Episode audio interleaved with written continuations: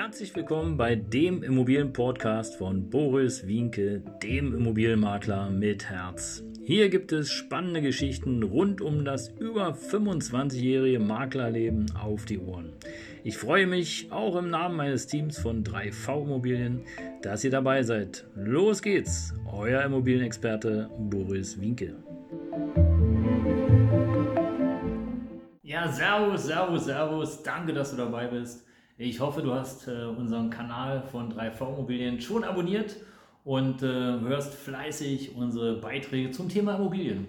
Ähm, und heute ist ein spezieller Titel, wie immer. Und ähm, ja, ich habe mir da was ausgedacht. Beim letzten Mal hatten wir ja das Thema Immobilienmakler, Zukunft, Fragezeichen. Heute haben wir das Thema fünf Gründe, warum du deine Immobilie ohne Immobilienmakler verkaufen kannst. Und du wirst dich vielleicht fragen, ja, was erzählt denn der Typ?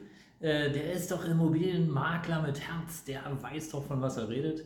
Und äh, sein Ansinn muss doch sein, ja, eigentlich Aufträge zu organisieren und ja, das Thema nach vorne zu bringen, warum du einen Immobilienmakler beauftragen solltest. Und äh, jetzt kommt er hier um die Ecke und erklärt mir ja fünf Gründe, warum du als Eigentümer deine Immobilie selber verkaufen kannst. Ja. Willst du die fünf Gründe hören? Ja, dann wollen wir mal raus mit, der, mit den Geheimnissen. Ja, im Grunde genommen ist es ganz einfach, weil stell dir vor, du hast deine Immobilie zu verkaufen. Und die große Frage, die du dir stellst, ist, ja, wie mache ich das jetzt? Und ja, wie machst du das? In der Regel machst du das so, wie du das auch immer machst. Das heißt, du gehst los, rennst los ab ins Internet und schaust erstmal nach, wie werden denn eigentlich die Mitbewerber sozusagen die Immobilie anbieten in der Gegend. Das heißt also, du schaust erstmal nach und prüfst dann sozusagen anhand deiner Daten, wie parallel andere Objekte angeboten werden. So, und jetzt stell dir vor, du bist in, im schönen Berlin und du findest jetzt drei, vier Wohnungen, die ungefähr so dieselbe Größe haben, ungefähr dieselbe Ausstattung. Und dann steht da, okay, vier Zimmer, 100 Quadratmeter, 500.000 Euro. Was machst du? Der normale Mensch, der wird sagen, ja, 500.000 Euro, Machen wir.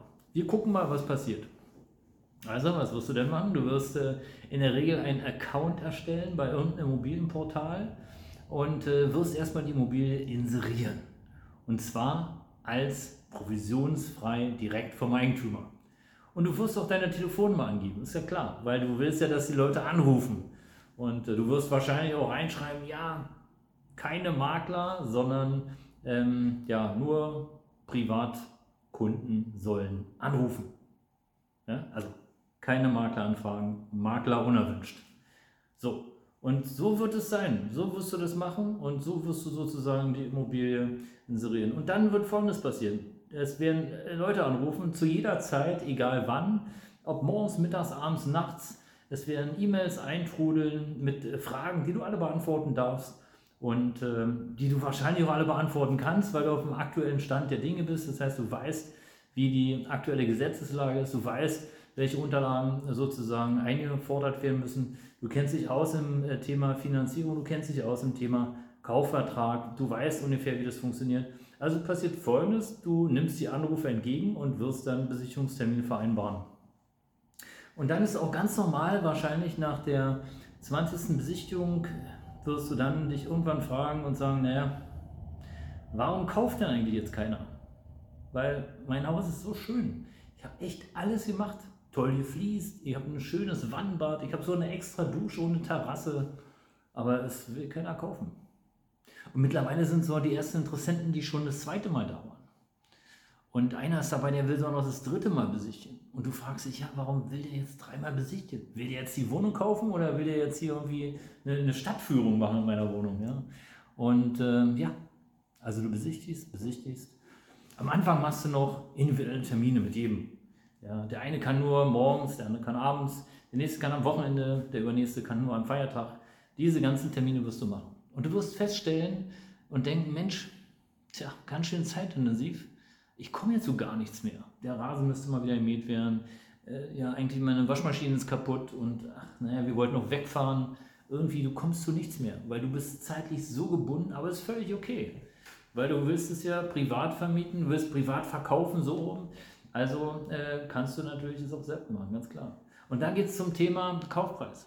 Dann kommt der äh, ominöse Käufer und sagt, ja, lieber Verkäufer, das, ja, also gefällt mir nicht so, weil also wir müssen hier noch was machen und die Fenster, die klemmen ein bisschen und da ist ein Kratzer und hier ist ein bisschen was abgeplatzt.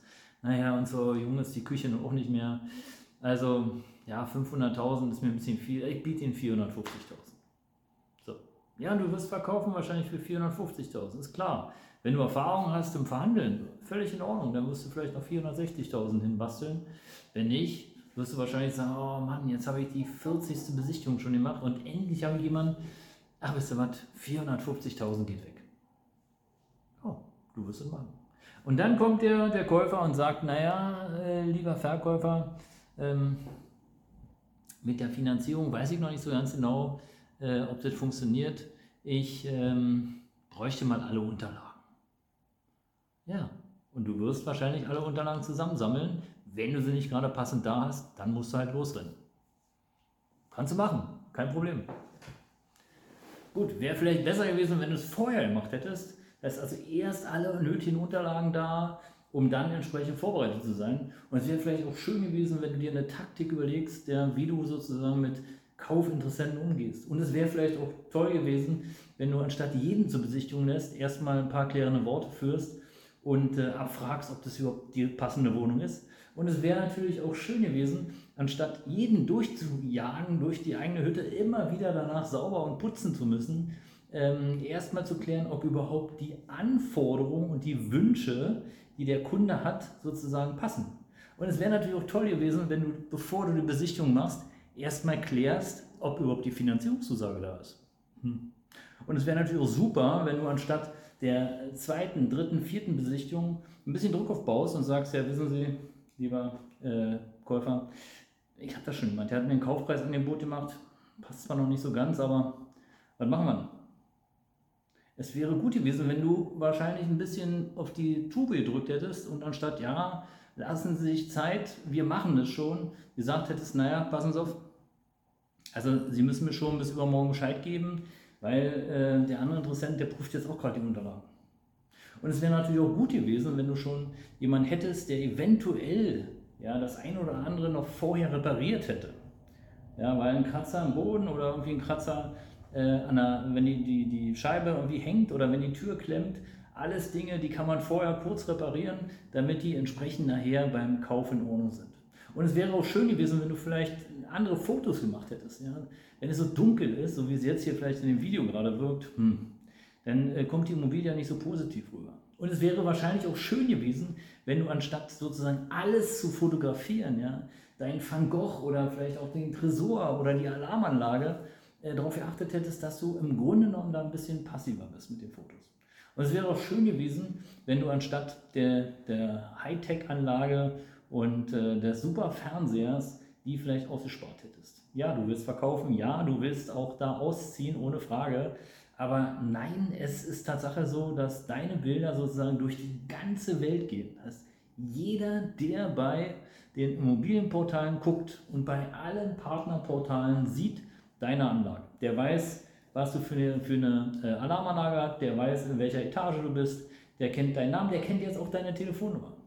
Vielleicht wäre es schön gewesen, wenn du anstatt deiner privaten Telefonnummer oder deiner Betriebstelefonnummer eine extra Telefonnummer gehabt hättest, damit du hinterher nicht noch Probleme hast. Damit du hinterher vielleicht, wenn es dann soweit ist, dass du dich auf einen Kaufpreis geeinigt hast mit einem Käufer, dass du dann hinterher sozusagen auch dieses Telefon einfach hättest abstellen können. Vielleicht wäre es schön gewesen. Und es wäre auch schön gewesen, wenn du sozusagen schon mal einen Kaufvertrag vorbereitet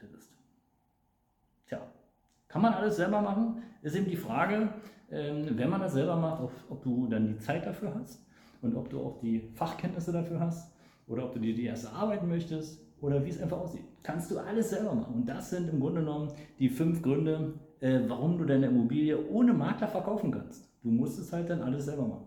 Und am Ende des Tages ist ja auch noch der Notar da, der sozusagen den Kaufvertrag, die Kaufvertragsabwicklung begleitet. Und äh, der wird dir wahrscheinlich auch dann sagen, dass du bitte die Immobilie nicht vor Kaufpreiszahlungen übergibst. auch das habe ich alles schon erlebt. Kann schlecht enden. Würde ich niemals machen. Selber schon den Fehler gemacht. Ganz böse.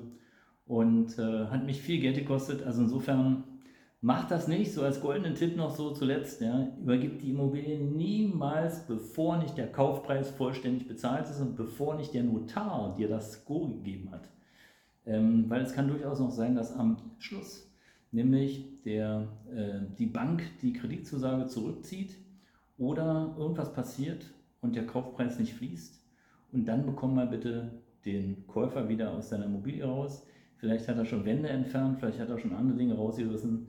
Du hast nachher den Ärger. Also goldener Tipp am Ende des Tages. Übergabe erst nach Kaufpreiszahlung, vorher nicht. Ja, meine Lieben, das war es heute mit der Folge 162 hier auf YouTube.